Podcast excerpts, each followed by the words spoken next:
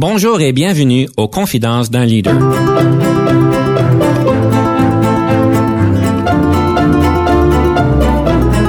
Ici Denis Lévesque, coach en leadership. Nous avons donc l'honneur et le privilège de recevoir en studio des leaders qui ont marqué leur communauté afin d'apprendre de leur expérience et de s'inspirer de leur sagesse.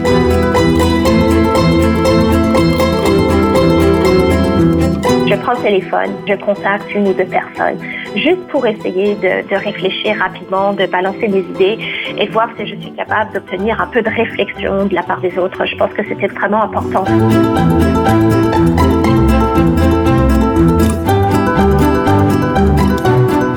Bienvenue à l'émission Confidence d'un leader. Aujourd'hui, nous avons le plaisir encore une fois de regarder le leadership, d'analyser, le comprendre un petit peu mieux. Et en fait, on va se focaliser d'une manière particulière aujourd'hui avec le leadership communautaire, je vous dirais même à son meilleur. On va se poser la grande question, est-ce que les leaders politiques sont vraiment tous des leaders? Une grosse question qu'on se pose aujourd'hui. Et on va finir avec le conseil du coach et on va parler de ces fameuses réunions virtuelles qui ne finissent jamais et qui frustrent et fatiguent bien du monde. Pour nous aider à, à naviguer le tout, aujourd'hui, nous avons le plaisir de recevoir en studio Madame Lorraine Touchant, qui est présidente de l'Association communautaire de Vanier. Bonjour, Madame Touchant. Bonjour, euh, Monsieur Denis Lévesque. J'ai regardé votre CV l'autre jour juste pour pouvoir mieux comprendre à qui je parlais et je vais vous dire, vous avez huit d'accomplissement, de réalisation. Vous avez un doctorat. Non seulement c'est un doctorat. Pour comprendre, un doctorat, c'est difficile à avoir. C'est pas pour tout le monde. Et c'est en administration publique, pas nécessairement un sujet qui est le sujet préféré de tout le monde. Et vous parlez même quatre langues en plus de l'anglais et du français. vous parlez l'allemand, donc euh, Guten Tag. Vous parlez le russe, c'est juste des gros mots que je connais en russe, on les mentionnera pas. Vous parlez le mandarin, donc on sait tous le tchétché. Et puis le Euh, si je le prononce bien. Vous êtes polyglotte. Vous êtes professeur à l'université, au Collège Boréal. Vous êtes même une recherchiste. Alors, vous regardez dans les détails, vous vous posez de grosses questions. Vous avez travaillé dans plusieurs domaines, évidemment communautaires, mais organisation de recherche d'emploi, votre liste de bénévolat est impressionnante. Je ne sais pas comment vous faites pour vivre 24 heures par jour et évidemment, vous êtes une leader communautaire. Madame Touchard, je ne sais pas quoi dire, mais de toute cette expérience-là, qu'est-ce que vous direz qui est le plus important pour vous? Parce que vous avez quand même beaucoup de choses que vous avez réalisées? En réalité, ça a été un cheminement, un cheminement intéressant euh, qui m'a permis aussi de m'installer au Canada, de m'établir dans la communauté. Donc, il y a, c'est un parcours bénévole, certes, qui au départ euh, m'a permis de mieux comprendre la société, les valeurs canadiennes. Donc, il y a eu un processus d'acculturation euh, qui, qui, a eu lieu et puis progressivement, j'ai toujours eu cette passion pour la communauté. Ce qui est à retenir pour moi, c'est que cet engagement communautaire, ce leadership, en fait, a énormément évolué au cours des années et puis il se divise en, plus, en plusieurs phases au fur et à mesure que j'ai vieilli, que mon parcours académique a vraiment enrichi ma, pensée et, mon expertise, cette implication bénévole porte davantage sur la, la, recherche de solutions à des enjeux communautaires, à des enjeux, enjeux sociétaux. Puis c'est devenu pour moi un lien de, de, mêler, un moyen de mêler en fait le milieu académique avec le grand public, avec la communauté, et puis de joindre les deux et de voir comment de plus en plus je peux contribuer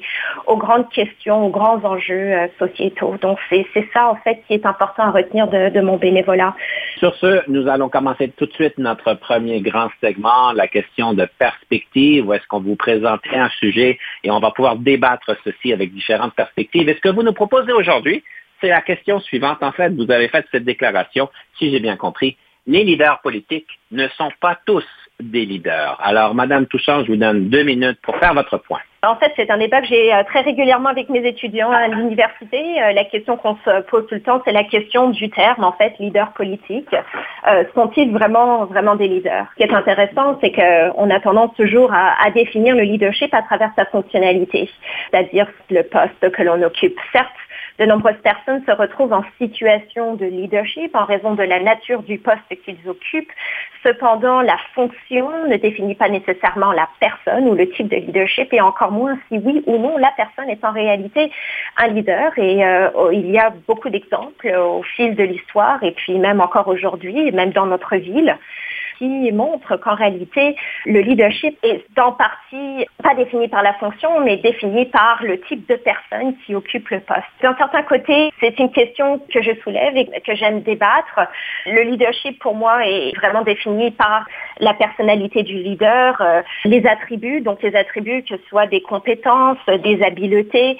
Cela peut être certes innés, mais d'autres sont en réalité acquis au fur et à mesure. Le leader a toujours eu une base. Le leader évolue aussi, et puis d'une certaine manière, il peut entièrement dépasser la fonction qu'il occupe. Une fonction est définie par des tâches et des responsabilités, euh, certes certains devoirs, mais le leader, selon moi, au niveau politique, est celui qui va bien au-delà, qui a des capacités de rassembler les gens, d'établir des liens dans, dans la communauté, d'aller plus loin. Il y a différentes caractéristiques. Euh, on parle souvent de leader charismatique au niveau politique, un leader un peu plus collégial, un leader euh, qui s'appuie aussi comme euh, élu politique, qui connaît ses limites et qui est capable d'accepter qu'en réalité, le, bien qu'il soit en position, ou il ou elle soit en position d'explorer plusieurs dossiers, sa, sa connaissance et son expertise est en réalité limitée. Dans ce cas, le leader doit recourir euh, à, à, de l'expertise externe et c'est cette capacité d'aller puiser dans cette expertise communautaire, cette expertise académique et vraiment d'essayer de modeler cette connaissance et cette expertise pour pouvoir justement servir, bien servir les citoyens qui déterminent selon moi le type de leadership et si ou non l'élu politique est un leader ou ne l'est pas et non la fonction euh, qu'il ou elle occupe. Madame Touchance, vous avez dit des choses que je suis complètement d'accord avec vous. C'est pas parce que vous êtes un gestionnaire, un directeur, que vous êtes nécessairement reconnu comme étant un leader. La position vous invite à une position de leadership avec une position d'autorité. C'est certain que quand on parle de leader politique, moi, en fait, j'aimerais croire que dans le rôle et dans l'aréna politique, le leadership, c'est un peu sur des stéroïdes, parce que tout est amplifié. Alors, évidemment, on croit que chaque leader doit bien apprendre à se connaître et travailler en équipe. Et évidemment, une des grandes choses qui arrive au niveau des, leaders politiques, et surtout dans certains euh, domaines politiques, euh, où la visibilité publique est énorme, euh, les les, médias vous critiquent, les médias trouvent toutes vos erreurs et les personnes dans le public vous aiment et vous aiment pas. Alors ça, ça, un, ça met au défi un leader politique beaucoup plus à la moyenne qu'un leader en organisation ou qui n'est pas politique, euh, parce qu'évidemment, on doit faire face à nos propres limites, on doit faire face à nos forces et on doit pouvoir bien être confortable à fonctionner dans tout ça. Cependant, un bon leader politique a aussi une capacité d'impacter à un plus grand rôle jusqu'à certain point, un plus grand nombre de personnes, la société en général. Et évidemment, ça demande quand même beaucoup de finesse et de compétences sur comment pouvoir comprendre les système gouvernemental, les médias, la population et tout ça. Donc, ça demande quand même beaucoup de compétences. Madame Touchant, je vous donne une minute pour revenir. Entièrement d'accord avec vous. Vous savez, c'est un métier difficile. Les citoyens sont demandants et puis euh, on garde toujours l'œil ouvert au, au, nom de l'imputabilité. Il est certain que de plus en plus aussi, le rôle de l'élu politique devient aussi de plus en plus complexe et difficile parce que les problèmes sont de plus en plus complexes en réalité et, et nécessaires nécessite une plus grande collaboration et nécessite davantage une réponse systémique. Cela dit, il est important, selon moi, que de plus en plus, on, peut-être on s'écarte de cette notion de leader politique et qu'on reparte plus avec un, terme beaucoup plus, pour moi, représentatif et démocratique, qui est la question du représentant, qui vraiment établit la relation entre le gouvernant et le gouverné dans une démocratie euh, qui se dit euh, représentative, mais qui de plus en plus se déplace vers une démocratie participative, voire délibérative. Madame Touchant, je vais finir par simplement clôturer de mon côté. Et quand on dit qu'un leader politique n'est pas nécessairement un leader, j'irais en fait jusqu'à dire que tous les leaders politiques sont on pourrait probablement dire des leaders, mais la question se pose, est-ce qu'ils sont des bons leaders ou des mauvais leaders? Et évidemment, il y a beaucoup de subjectivité sur le mot. Alors, Madame Toussaint, c'est déjà le temps de notre première pièce musicale. Qu'est-ce que vous choisissez? J'ai choisi Maria Callas, Mon cœur s'ouvre à ta voix, qui est un extrait de l'opéra Samson et Dalila. La raison pour laquelle j'ai choisi, c'est parce que Maria Callas a toujours été ma figure emblématique de l'opéra européen. Une voix divine, une dramaturge exceptionnelle personnel, une personnalité tenace, très très forte personnalité. Elle représente pour moi la, la plus grande voix de l'opéra du 20e siècle. On va se faire un beau cadeau et ensuite on prend une pause. Soyez des nôtres, on revient tout de suite après.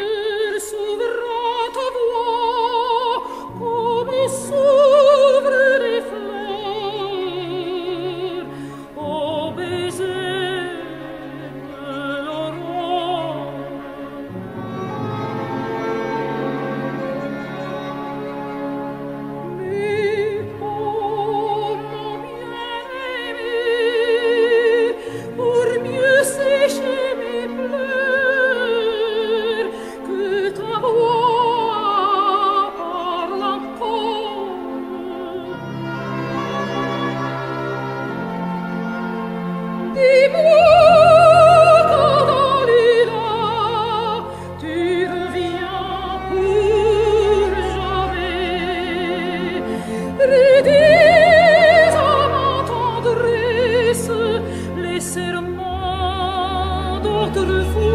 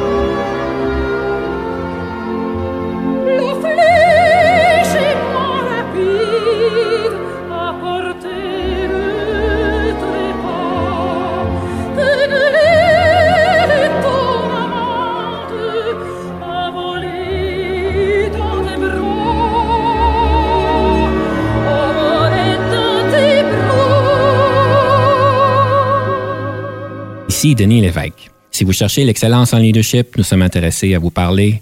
Venez nous visiter à solutionoptigestion.ca.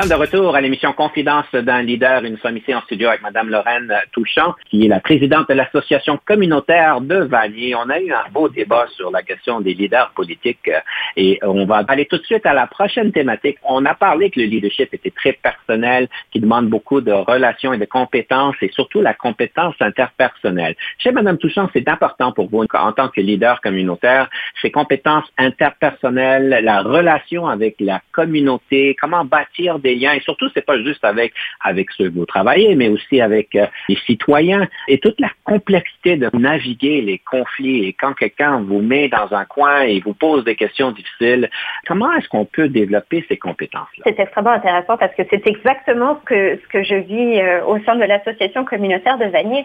Je pense que, enfin, en tout cas, de mon côté, ce qui est important, c'est d'utiliser toutes les opportunités ou toutes ces expériences que je vis au quotidien comme étant une source d'apprentissage. Et j'essaie toujours de revenir euh, une fois, une fois par semaine sur euh, les événements qui se sont déroulés dans la communauté et de voir ce que j'en retire. Est-ce que je peux apprendre en tant que leader et voir comment je peux m'ajuster? Je me pose toujours la question à savoir est-ce que j'ai été extrêmement attentive, est-ce que j'ai vraiment écouté les besoins, est-ce que j'ai été ouverte aussi à cette euh, diversité? ce moment de réflexion est extrêmement important parce qu'il permet de, de bâtir et d'ajuster nos forces et nos faiblesses. Ça permet aussi énormément d'aller chercher les ressources dont on a besoin en tant que leader parce que je pense que c'est extrêmement important d'admettre nos limites. Mais ce qui est extrêmement important, c'est de bien se connaître. Et j'ai eu la chance de pouvoir faire cet exercice extrêmement très tôt. Et au fur et à mesure que j'avance et au fur et à mesure que je travaille avec la communauté, je soulève ces questions. Qui est important aussi à Vanier, notamment à Vanier, parce que c'est une communauté tellement diverse. Hein. Vous avez une grande communauté autochtone, donc nous avons les Inuits, une diversité de Premières Nations. Nous avons aussi une population immigrante assez importante. Moi-même, je suis immigrante je suis aussi francophone, euh, francophone internationale, euh, je m'identifie comme étant franco-canadienne, franco-canadienne, franco-ontarienne. Il y a cette diversité francophone au sein de notre communauté. Donc comment naviguer cet élément-là? Puis pour moi, ce qui est important, et puis ce qui guide vraiment ces, ces conflits entre, entre les communautés, c'est cette humilité il est important pour moi d'avoir un, niveau d'humilité de, la connaissance. Euh, je peux en apprendre beaucoup, donc ce que j'appelle de cette expérience tacite. Et aussi, il est important pour moi d'avoir une humilité culturelle. Je dois imposer ma propre culture ou mes propres références culturelles. Au contraire, de bâtir des relations de confiance passe par cette interculturalité et par cette, humilité. Et de plus en plus, euh, c'est ce qui est demandé, notamment par les autochtones dans nos, dans nos communautés euh, à travers euh, le processus euh, vérité, réconciliation. les compétences interculturelles et l'unité interculturelle est un élément fondateur et de base de cette réciprocité. Il y a toujours des conflits. C'est extrêmement difficile aussi des fois de ne pas être frustré hein, face aux, politiques, face aux paliers de gouvernement qui des fois ne répondent pas assez vite, ne répondent pas comme nous, l'espérons. Les politiques prennent du temps, le processus prend du temps, le processus bureaucratiques et administratifs prend extrêmement de temps. Il est important de continuer à travailler. Des fois, on, se retrouve un peu pris dans cette frustration, mais c'est important pour nous de la dépasser et puis de continuer à bâtir les relations et de voir ce que l'on peut faire pour essayer de travailler ensemble vers des objectifs, euh, des objectifs communs. Les moments de frustration, les moments de débat sont, des moments normaux. Je, les, je tiens à les normaliser. Euh, ça fait partie du, processus euh, social. Euh, cela dit, il est important d'avancer ensemble et de, mobiliser les différentes euh, habiletés qu'on a en tant que leader pour essayer justement de parvenir à cette réciprocité, à l'avancement de nos objectifs euh, communs. Une des choses que j'ai accrochées au début, c'est l'importance que vous portez à la réflexion. Et on sait tous, en tant que leader, on doit prendre des décisions et on doit aussi se questionner nous-mêmes. Le défi que je vois, surtout avec beaucoup de mes clients et avec les personnes avec qui j'interagisse, c'est qu'on est tous dans le feu. Il y a énormément d'activités. Je présume que vous êtes pareil.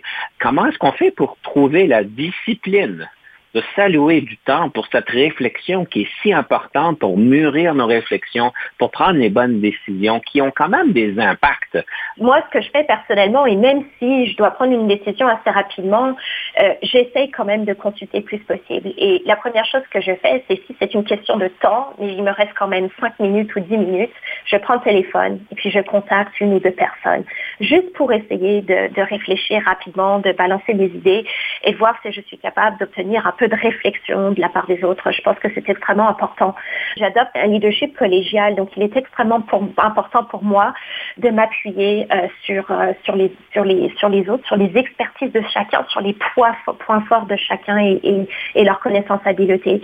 Mais d'un certain côté, il y a des moments où il a fallu que je prenne une décision assez rapidement, euh, notamment au début de l'association communautaire, dans mes débuts en 2017 avec l'affaire de l'armée du salut. Il y a des moments où malheureusement je n'avais pas de vice-président à l'époque et il a fallu que je prenne des décisions. J'ai vraiment réfléchi et me dit, bon, regardons les 15 dernières années, y avait-il un, moment similaire sur lequel euh, j'ai eu une réflexion, euh, peut-être pas euh, entièrement je dirais, euh, similaire, similaire, mais une expérience dans laquelle j'ai pu apprendre et qui pourrait me servir et informer ma décision. Puis ce que j'essaie toujours de faire, c'est de ne pas prendre une décision entièrement tranchée, tranchée. Je demande toujours au départ s'il est possible d'en discuter davantage. Y a-t-il une possibilité peut-être de nous accorder deux ou trois jours pour pouvoir avoir une, une discussion ensemble? Je préfère, par exemple, dans une décision qui doit être prise, amener la ville à la table de discussion que prendre une décision immédiatement sans avoir eu une conversation un tout petit peu plus poussée. Pour moi, il est important euh, d'essayer de pousser un peu euh, les lignes et de voir si on est capable ensemble de convenir à, une extension, à un délai euh, qui favoriserait davantage le dialogue. Si ce n'est pas possible, dans ce cas-là, je prends la décision qui me semble être la plus sage pour la communauté. Mais ça me requiert aussi de connaître ma communauté. Je suis extrêmement attentive à tout ce qui se dit dans les rencontres. Il est important pour moi d'être sur le terrain. Alors, c'est un peu plus difficile durant la pandémie, mais quand on n'était pas en temps de pandémie, je participais à toutes les activités communautaires. J'écoutais vraiment. Je prenais le pouls de la communauté. Bien sûr, je reste imputable. Et lors des, réunions d'association, quand euh, on est en face euh, de nos résidents et, qu'on est en train de discuter, je justifie la raison pour laquelle j'ai pris cette décision-là. Et puis, il y a eu des, accords, il y a eu des accords, mais pour moi, ça a été important de dialoguer. Madame Touchant, vous revenez à plusieurs reprises sur la question de la frustration. Comment est-ce qu'on fait pour canaliser cette frustration d'une manière constructive? Le dialogue le dialogue a été vraiment une arme très utile, pour être honnête, euh, de s'asseoir euh, en dehors des réunions avec les personnes, les individus, leur donner, les appeler, euh, aller prendre un café avec eux, et puis d'avoir une conversation en dehors de ces événements qui sont chargés de sentiments, d'émotions et de valeurs, où tout le monde veut avoir un mot à dire.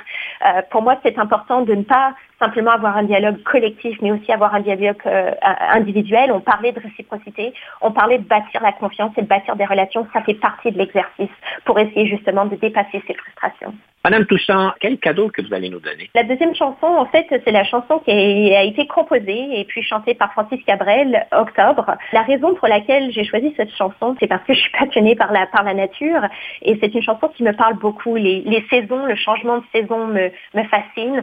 Elle me rappelle l'humilité et puis euh, la grandeur de Mère Nature. On va écouter la belle chanson d'Octobre. On a une pause par la suite. Restez bien autres. Quand on revient, on va parler du livre sur le leadership.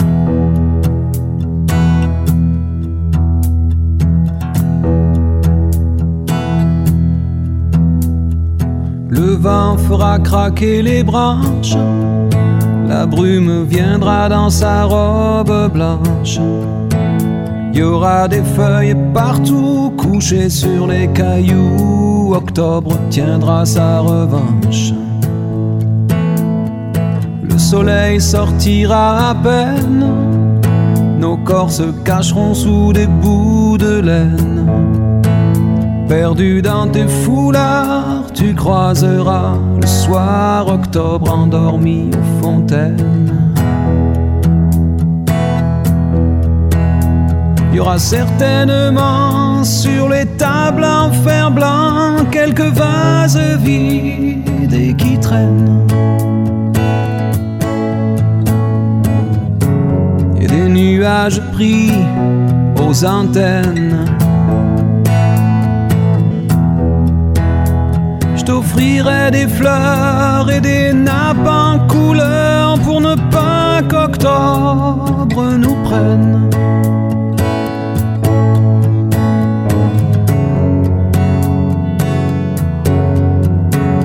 On ira tout en haut des collines, regarder tout ce qu'octobre illumine. Mes mains sur tes cheveux, des écharpes pour deux devant le monde qui s'incline.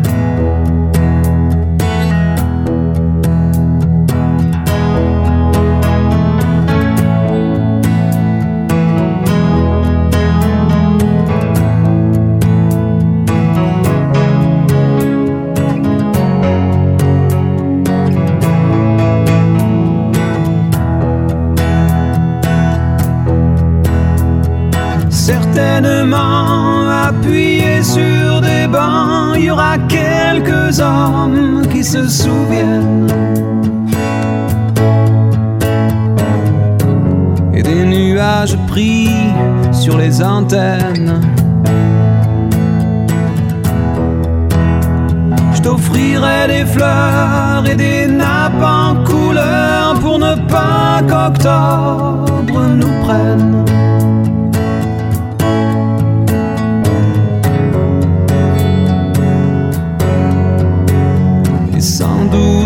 Apparaître quelques dessins sur la baie des fenêtres.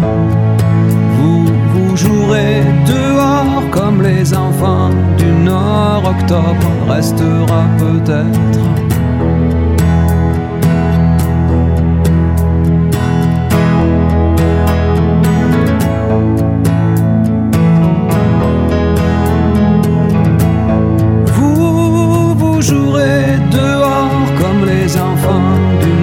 Octobre restera peut-être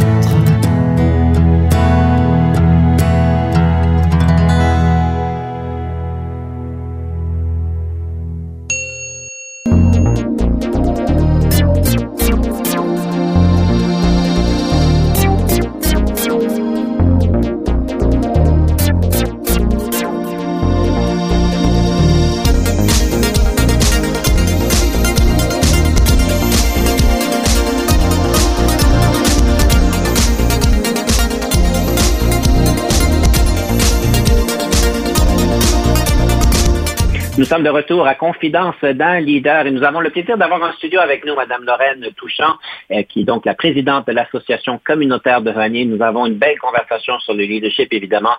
Et Madame Touchant, je suis curieux. Quel est ce livre sur le leadership que vous avez à nous suggérer? Ben, j'en avais deux, puis en réalité, je me suis arrêtée sur le livre You Inc.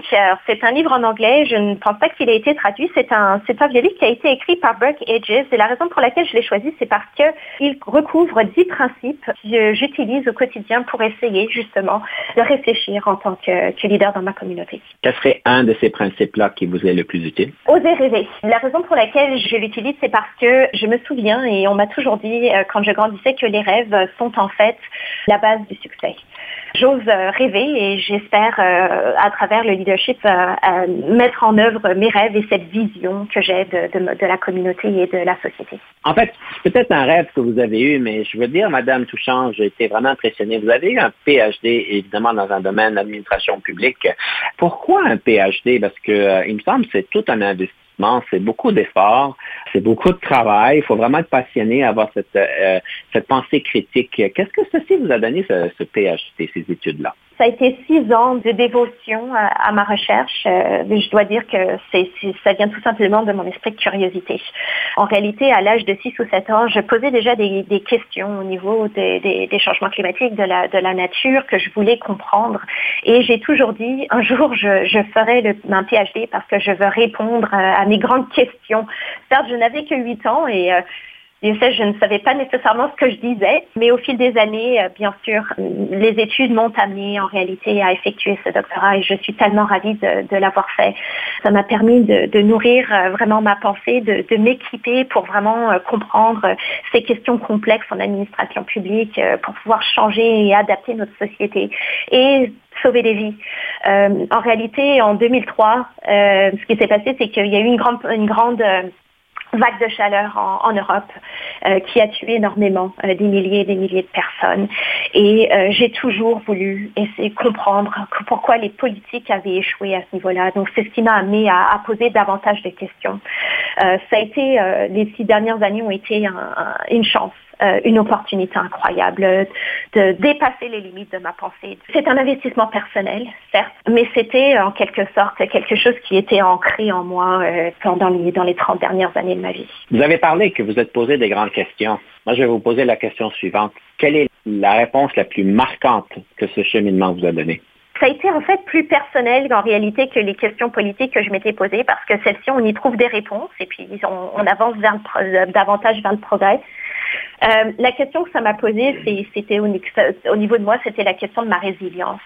Et en réalité, je me suis rendu compte, parce qu'un doctorat, hein, il y a des hauts et des bas, il y a des moments difficiles, quel était mon degré de résilience pour pouvoir persévérer et vraiment atteindre euh, le, doctorat, parce qu'on est pas, je suis passée à travers euh, trois heures de défense de thèse. C'est un moment extrêmement confrontant, difficile, avec un jury. C'est cette réponse-là que j'ai répondu que j'étais capable et que j'avais une très grande résilience pour pouvoir justement parvenir à l'obtention de mon doctorat. Ça doit être marquant. C'est marquant, ça m'a troublée pendant quelques jours. J'ai été extrêmement fatiguée après, je, dois admettre, mais en réalité, ce fut trois heures extrêmement enrichissantes. Je crois que j'ai plus appris en trois heures par rapport à, ma recherche, même à de nouvelles questions que je pouvais me poser par rapport à moi-même que dans les euh, six dernières années euh, de mon doctorat. Madame Touchant, je sais que vous venez de Lyon. Une chose que j'aime toujours demander pour ceux qui, parce que arrivé quand même au Canada de jeune âge, il y a plusieurs, plusieurs années quand même. Qu'est-ce qui vous a marqué par rapport au leadership canadien et au leadership français? Est-ce qu'il y a des similitudes, des différences? d'énormes différences. La première chose qu'on remarque vraiment, c'est euh, ce tissu communautaire, hein, ce qu'on appelle grassroots. Ça n'existe pas en France. En France, euh, l'État, euh, l'emphase est beaucoup mise sur l'État la centralité de l'État. Il y a beaucoup d'attentes en fait euh, euh, au niveau au niveau de l'État. Au Canada, c'est différent. Euh, la recherche de solutions s'effectue beaucoup au niveau local. les communautés sont impliquées, les associations communautaires sont impliquées. Ça ne se passe pas vraiment comme ça en France. c'est ça qui a été extrêmement marquant, cette vitalité communautaire. Euh, c'est dur de l'intégrer. Je dois admettre qu'en tant que nouvel arrivant, euh, ce mythe, euh, certes, le Canada est extrêmement accueillant, mais il est extrêmement difficile de percer aussi dans les différentes communautés. Et puis, c'est extrêmement large et grand que c'est très difficile à naviguer. Cela dit, une fois que vous commencez à rentrer dans ces, créneaux communautaires, vous découvrez en fait une richesse que je n'ai jamais vue en France. Et j'ai pu œuvrer dans, le communautaire à travers WWF en, en France mais ce n'est absolument pas la même chose. De plus en plus, ce qui se passe, c'est qu'en France, ils viennent chercher un peu l'expertise en Amérique du Nord. Je connais des experts euh, en leader au Canada qui offrent des formations en France parce que la France s'intéresse à ce leadership, notamment pour adresser des enjeux communautaires extrêmement euh, troublants dans les communautés euh, qui, au niveau de la relation entre la diversité. Madame Touchant, malheureusement, j'entends ça trop souvent que des personnes qui viennent au Canada, oui, on est accueillant, oui, on essaie de faire les choses, mais que c'est déjà plus difficile que ce qu'on espérait. Alors, je suis content que vous avez pu trouver une manière de bien vous intégrer et, en fait, de même faire une différence dans notre société. Madame Touchant, c'est le temps de notre rafale, une opportunité pour vous connaître d'une différente manière. C'est une rafale de questions. Est-ce que vous êtes prêts? Allons-y. En tant que leader, qu'est-ce qui vous frustre au travail? Le manque de réponse ou la bureaucratie. En tant que leader, qu'est-ce qui vous rend heureuse? De voir les autres résoudre les problèmes. Est-ce que vous êtes gauchère ou droitière? Droitière. Votre film préféré? J'en ai deux, You've Got a Mail et le deuxième, quelques minutes après minuit. Votre meilleur moment en leadership? L'ouverture des entreprises sociales. Votre moment le plus difficile en leadership? La difficulté de percer en tant qu'immigrante. Vos forces? La créativité, je n'arrête jamais ma persévérance, l'idée rassembleuse, l'innovation aussi. Votre meilleure question d'embauche que vous posez aux candidats quand vous devez embaucher? Parlez-moi de vous. Votre meilleur conseil en gestion de carrière? Saisir toutes les opportunités qui s'approchent. Le leadership au féminin, est-ce que ça existe vraiment? Je n'en doute pas, oui. Votre application de votre téléphone intelligent favorite? Ça s'appelle Brains, c'est un jeu euh, pour de logique avec plein d'exercices.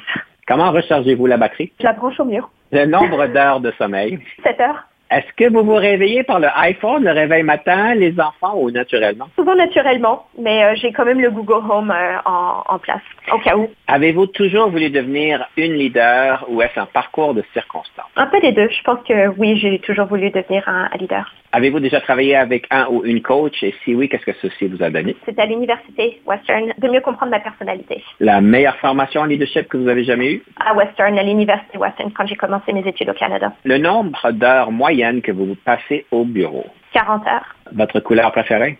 Bleu turquoise. Le yoga au travail, est-ce que c'est approprié? Oui. À quel personnage vous associez-vous? Martin Matt, Mao Tse-tung, Céline Dion ou Claude Léveillé? OK, je m'associe à personne.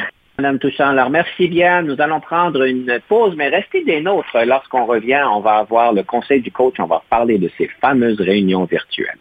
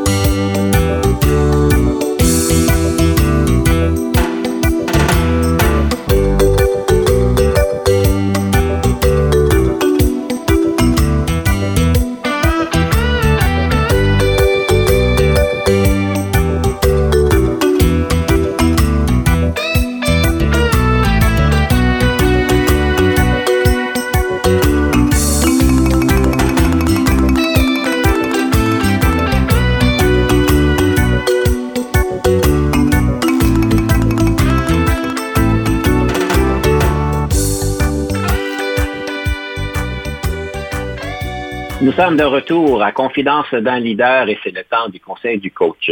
Vous savez, vous entendez souvent parler de ces réunions virtuelles, de ces rencontres, de ces meetings, comme on dit, et vous seriez peut-être surpris ou peut-être pas surpris de savoir le nombre de personnes qui se plaignent qu'il y en a trop. On commence à 8 heures le matin, on finit à 5 heures, 6 heures, des fois même 7 heures, et c'est des rencontres une après l'autre et ça finit jamais. On parle de Teams, on, on dit même qu'on est zoomed out et évidemment, ça cause beaucoup de problèmes.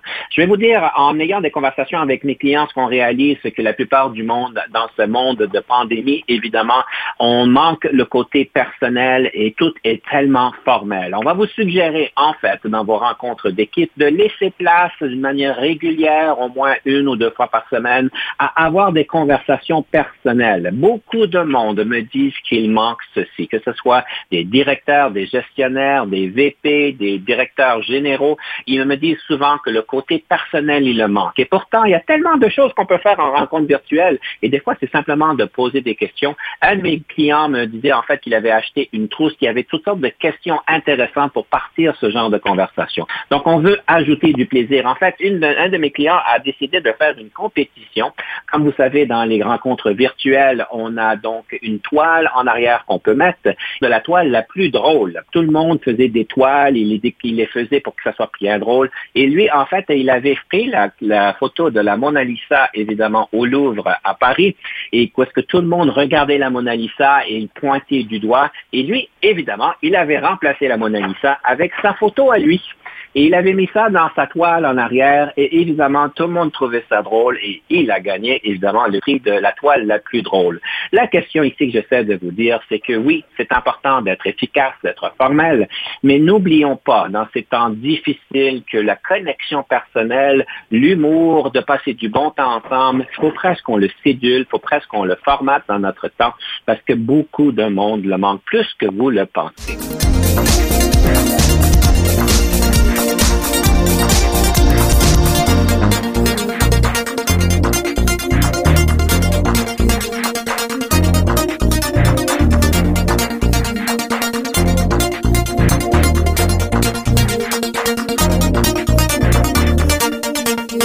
Madame Touchant, est-ce que vous avez des sortes d'activités comme ça que vous faites avec vos équipes? Est-ce que vous rajoutez un peu de plaisir ou c'est comme beaucoup de personnes du formel et du formel et du formel? Malheureusement, c'est beaucoup de formel et de formel, mais euh, ce que nous gardons, c'est le grand sens de l'humour. Et puis, euh, souvent, ce qu'on fait, c'est qu'on prend quelques minutes pour euh, discuter, plaisanter, et puis ça nous fait un peu de bien. Ça passe la réunion un peu plus vite. Madame Touchant, je sais que vous êtes euh, en contact avec quand même euh, beaucoup de jeunes. Vous témoignez du leadership des jeunes et comment est-ce qu'ils se démontrent. Qu'est-ce que vous remarquez chez les plus jeunes en tant que leadership? Comment est-ce qu'ils le voient? Comment est-ce qu'ils le vivent? Est-ce que c'est différent de nous? Ils veulent vraiment participer, ils ne souvent ils ne savent pas comment et souvent ils ont besoin en fait qu'on leur tende la main. Ça a été exactement la même chose avec moi quand je suis arrivée euh, au Canada. Hein. On a toujours nos limites, on essaye, on essaye et puis quand on ne perce pas vraiment, on attend plus ou moins ce moment où quelqu'un va vraiment nous tendre la main et puis nous guider. Ils ont beaucoup d'énergie mais c'est juste que des fois entièrement dépassés par, euh, par les, cours, par l'université. Cela dit, euh, ils ont besoin de soutien, de, de mentors, de nous en tant que professeurs pour les guider dans cette, euh, dans cette direction. Dans votre curriculum vitae, vous avez évidemment listé plusieurs prix que vous avez gagnés. Vous avez gagné plusieurs prix. Vous avez aussi gagné plusieurs bourses pour un total, si j'ai bien compris, de 70 000 dollars que vous avez déclinés. J'essaie de comprendre comment est-ce qu'on décline des bourses qui sont si bien étoffées. C'est le système qui le veut. En fait, les bourses sont offertes, mais à partir du moment où on accepte euh, l'une des bourses, on ne peut pas les cumuler. Ce qui s'est passé, c'est qu'en réalité, j'ai obtenu la bourse euh, Vanier, euh, qui est la bourse la plus prestigieuse au Canada, et j'ai décliné les autres bourses parce que je ne pouvais pas les, cumuler. Cependant, ça reste des, réalisations importantes. Hein. Il est important de, les noter parce que c'est quand même des prix qu'on gagne de manière symbolique. c'est la raison pour laquelle on, elle s'est indiqué à côté que c'est Madame Touchard, quelques questions dans les minutes qui restent qu'on aimerait vous poser. Quels sont vos projets d'ici cinq ans? Alors, évidemment, vous êtes très impliqué au niveau communautaire, au sein de l'Association communautaire de Vanier. D'ici les cinq prochaines années, c'est quoi vos projets? J'ai un projet déjà d'essayer d'obtenir un, poste de professeur, euh, chose extrêmement difficile. Euh, puis l'autre chose, euh, je suis dans le processus de démarrer un, centre de, un cercle de réflexion, un centre de réflexion. Donc, dans cinq ans, j'espère que mon centre de réflexion sera, sera mis en place, sera sur pied et j'espère qu'il sera associé à mon poste potentiellement à permanent et à temps plein de professeurs.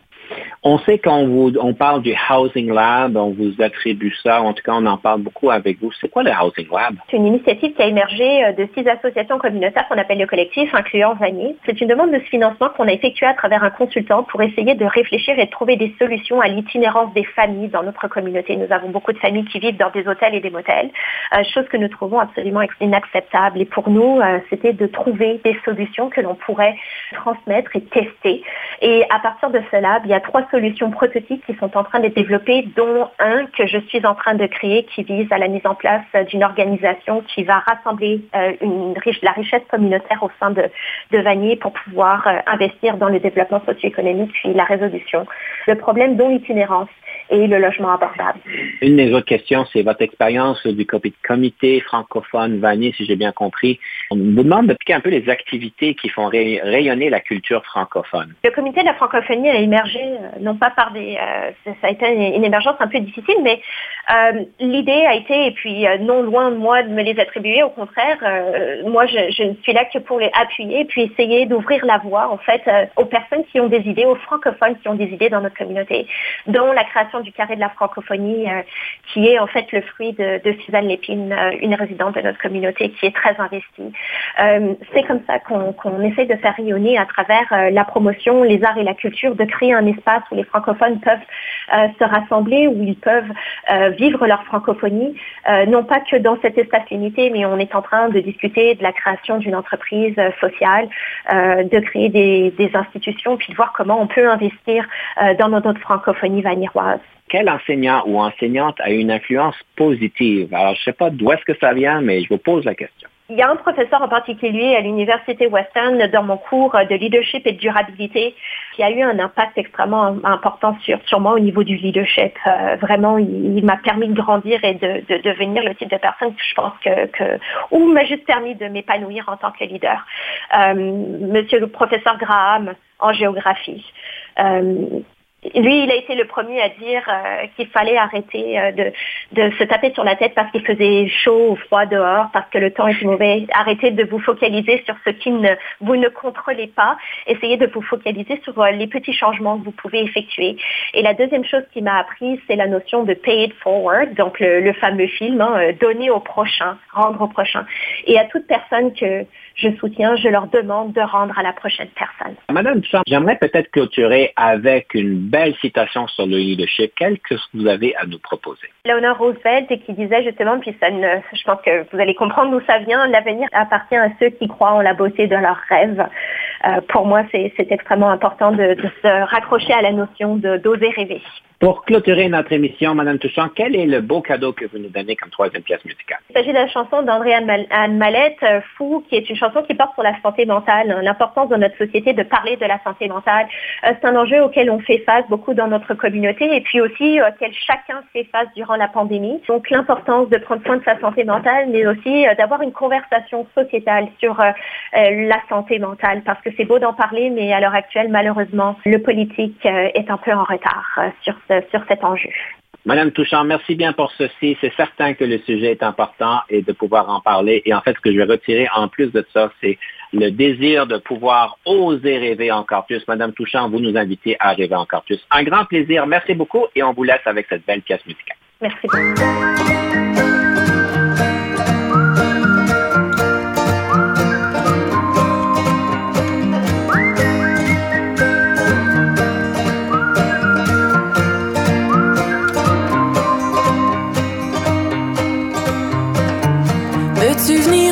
on s'en va où tu veux. Mais laisse-moi t'arracher de ceux qui s'inventent des dieux. Si je t'emmène dans le bois, l'endroit où t'es le mieux. Puis après deux bonnes bouffées d'air, tu me diras ce que je peux faire. Parce que là, tu t'enfonces et j'ai pas de réponse. Tu fabules, tu délires et je sais pas quoi dire. Tu trembles, tu m'écris. T'as le teint pâle et. Tu changes et je m'ennuie de mon meilleur ami. Moi je fais quoi, je fais quoi? J'attends de devenir folle pour voir ce que tu vois. Toi qu'est-ce que tu fous, qu'est-ce que tu fous? On dirait que tu décolles et que tu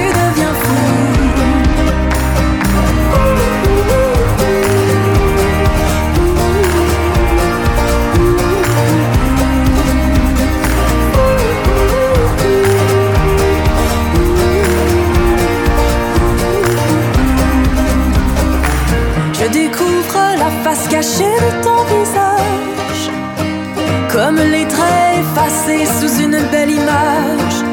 Je lis dans tes yeux comme dans un livre ouvert, et même si tu le refermes, je peux lire au travers. Et là je le vois, tu t'enfonces à chercher des réponses. Tu fabules, tu délires, plus rien ne te fait rire. Tu mens, tu oublies,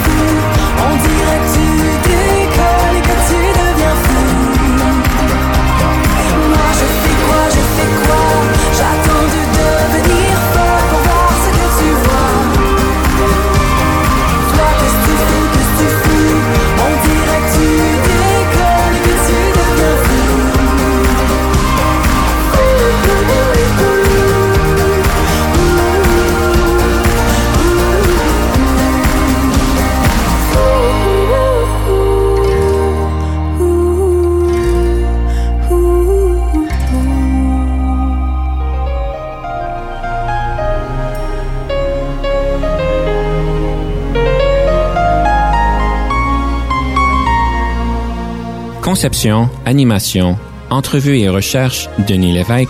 Montage et réalisation, Jean-Paul Moreau. Confidence d'un leader est une production et une présentation d'Unique FM 94,5.